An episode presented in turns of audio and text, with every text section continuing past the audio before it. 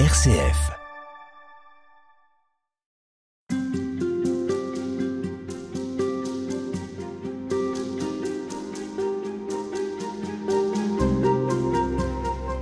Dans le livre Espérer que vous publiez chez Albert Michel, euh, Christine Pedotti, avec euh, Anne Soupa, c'est un livre à quatre mains, eh bien vous nous invitez, vous nous encouragez à se mettre en mouvement, à vivre de cette espérance. Et puis vous proposez un certain nombre de pistes, d'étapes. La première euh, étape, celle qui est fondamentale, c'est le Christ, c'est Jésus. Mmh. Et vous avez donc intitulé ce chapitre Choisir Jésus. Est-ce que Jésus se choisit d'abord? Et si oui, pour aller vers quoi? Oui, il se choisit. Dire L'acte de foi, comme son nom l'indique, c'est un acte. Donc c'est bien quelque chose que nous faisons. Alors on peut dire que nous avons été choisis, euh, sans doute. euh, C'est ce qu'on dit parfois. c'est ce qu'on dit parfois. La foi m'est tombée dessus. Oui, mais enfin, c'est une réponse aussi. Une- parce que c'est une réponse, nous sommes donc responsables. hein. Réponse et responsable, c'est un peu le même mot. Donc il faut répondre et donc faire un choix positif. Alors on a essayé de dire d'abord être chrétien, ben c'est choisir Jésus.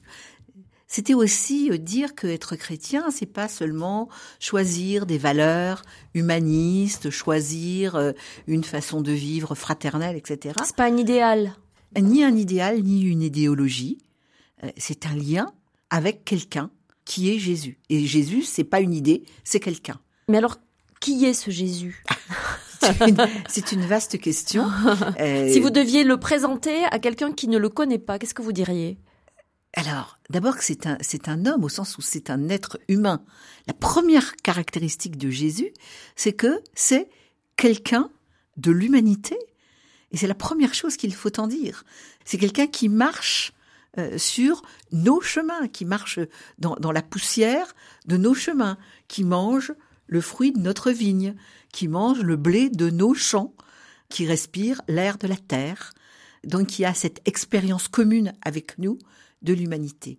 Et puis, c'est quelqu'un qui habitait dans sa propre vie quelque chose de l'élan qui nous emmène vers plus grand que nous et que nous appelons Dieu. Alors, la foi des chrétiens va aller jusqu'à dire que l'union de Jésus avec Dieu, avec ce désir de Dieu, est telle qu'en fait, il précède sa vie humaine et qu'il est de Dieu de toujours à toujours. Qu'il est même Dieu lui-même. Dieu lui-même. Et oui. fils Il- de voilà, Dieu. Il est à Dieu, en Dieu, de toujours à toujours. Mais la première expérience que nous avons de Jésus, ça n'est pas euh, d'un Dieu éloigné sur un piédestal, etc. C'est d'un jeune homme brun marchant sur les sentiers de Galilée. C'est ça l'expérience que nous en avons. C'est-à-dire, c'est une expérience d'humanité et donc d'expérience réelle de rencontre avec la réalité de la vie. En quoi est-ce que ce choix de Jésus est un choix fondamental qui nous mène sur un chemin d'espérance En quoi est-ce qu'il est fondamental? Moi je crois qu'il est fondamental parce qu'il est euh, est charnel. C'est-à-dire que euh, on n'est pas dans le monde des idées, on est dans le monde de l'existence de la chair. On est dans, dans, dans le monde dans lequel nous vivons ordinairement, euh, vous et moi. Nous avons soif, nous avons faim. Et la figure de Jésus est une figure qui a faim, qui a soif, qui euh, supporte la chaleur du jour, qui va même supporter l'épreuve de la douleur et de la mort. Donc, il y a quelque chose là qui est absolument spécifique du christianisme. S'il y a quelque chose d'unique et de spécifique dans le christianisme, c'est bien ça. Et parmi les choses qu'on écrit, on dit, Jésus dit bien, je suis le chemin, la vérité et la vie. Il ne dit pas, euh, je vous conduis quelque part, euh, je vous dis la vérité. C'est en lui-même que se trouve le chemin, que se trouve la vérité, que se trouve la vie. Donc au fond, c'est quand même cette personne de Jésus qui nous intéresse.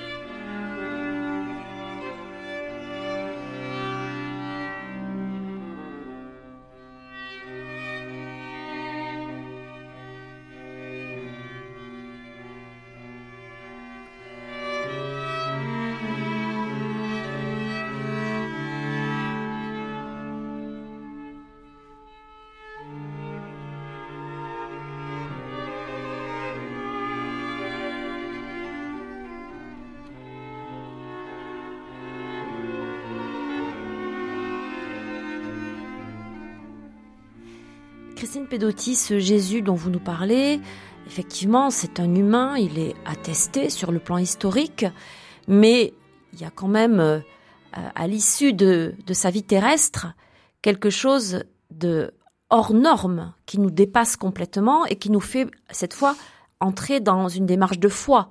On quitte l'histoire mmh. et le fait euh, réel, objectif, qui est sa résurrection. C'est-à-dire qu'il est mort et les chrétiens confessent qu'il est ressuscité. Mmh. Et ça, ça change tout. Oui, alors c'est une chose très étonnante à observer. Et, finalement, on est tellement habitué, vous savez, c'est pour ça que je parle de l'usure des mots, que finalement, nous n'arrivons plus à observer euh, ce qui est euh, si particulier. C'est que euh, non seulement les hommes et les femmes qui l'ont accompagné et suivi, qui l'ont vu mourir et qui ont, pour certains, recueilli son corps, ceux-là même ont dit celui qui était mort, nous l'avons vu vivant, nous en sommes les témoins. C'est une chose inconcevable.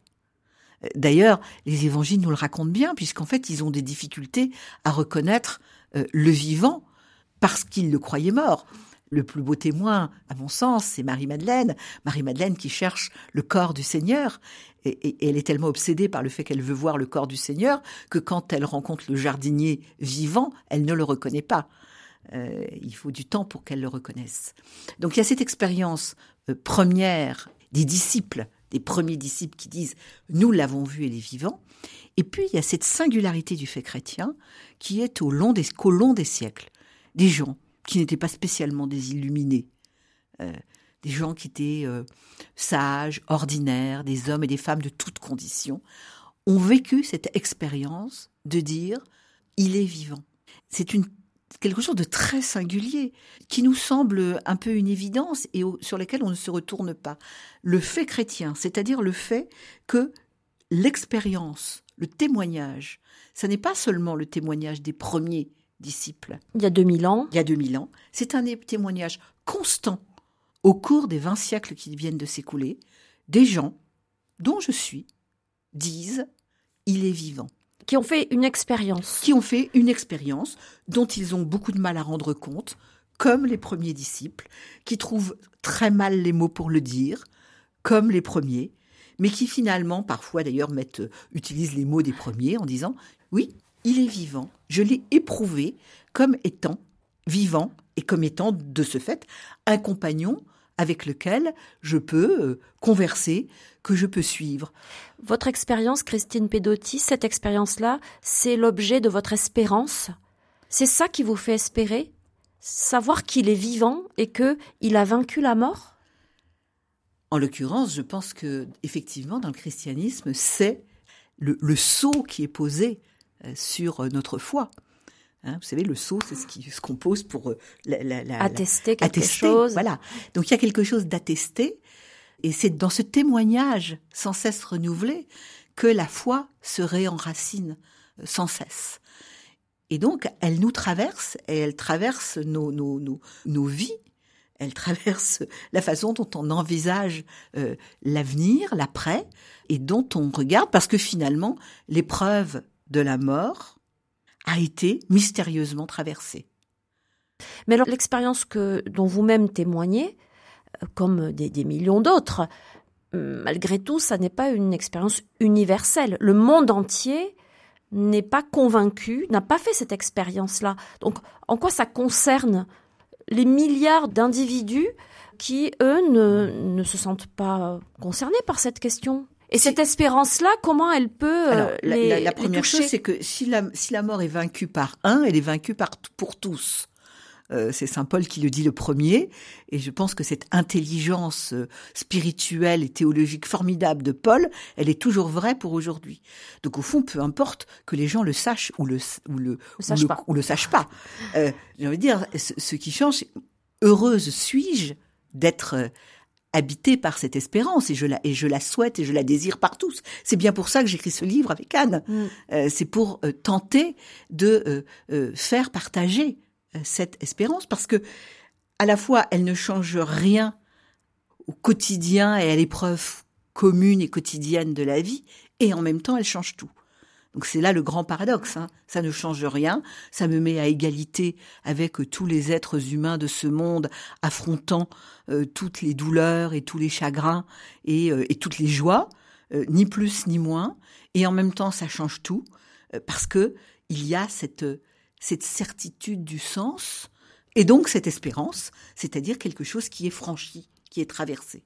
Et qui est diffusé hein, d'une manière ou d'une autre, enfin, dont, vous témoignez et qui oui, mais vous savez pas ce que ça, ça, peut donner un livre comme ça. Euh, après tout, ça peut changer la vie de, de certaines personnes ou. Euh, euh, c'est le, miracle des livres. Hein. Je, ou du témoignage, quoi. J'en ai. Je, parle des livres parce que les témoignages. D'ailleurs, c'est une expérience que tout le monde fait. Un jour ou l'autre, on dit quelque chose à quelqu'un dont nous ne, ne pesons pas le poids et puis ce quelqu'un, des années plus tard, dit Un jour, tu m'as dit ça et ça a changé. Pour moi, alors, une grande chose, une petite chose. Je veux dire, c'est le miracle de la communication et de, et de la non-communication. Parfois, nous essayons de dire des choses importantes aux gens que nous aimons, ils ne nous entendent pas. Et parfois, nous disons des choses dont nous ne pesons pas l'importance et qui changent la vie de d'autres. À demain, Christine Pedotti. Merci.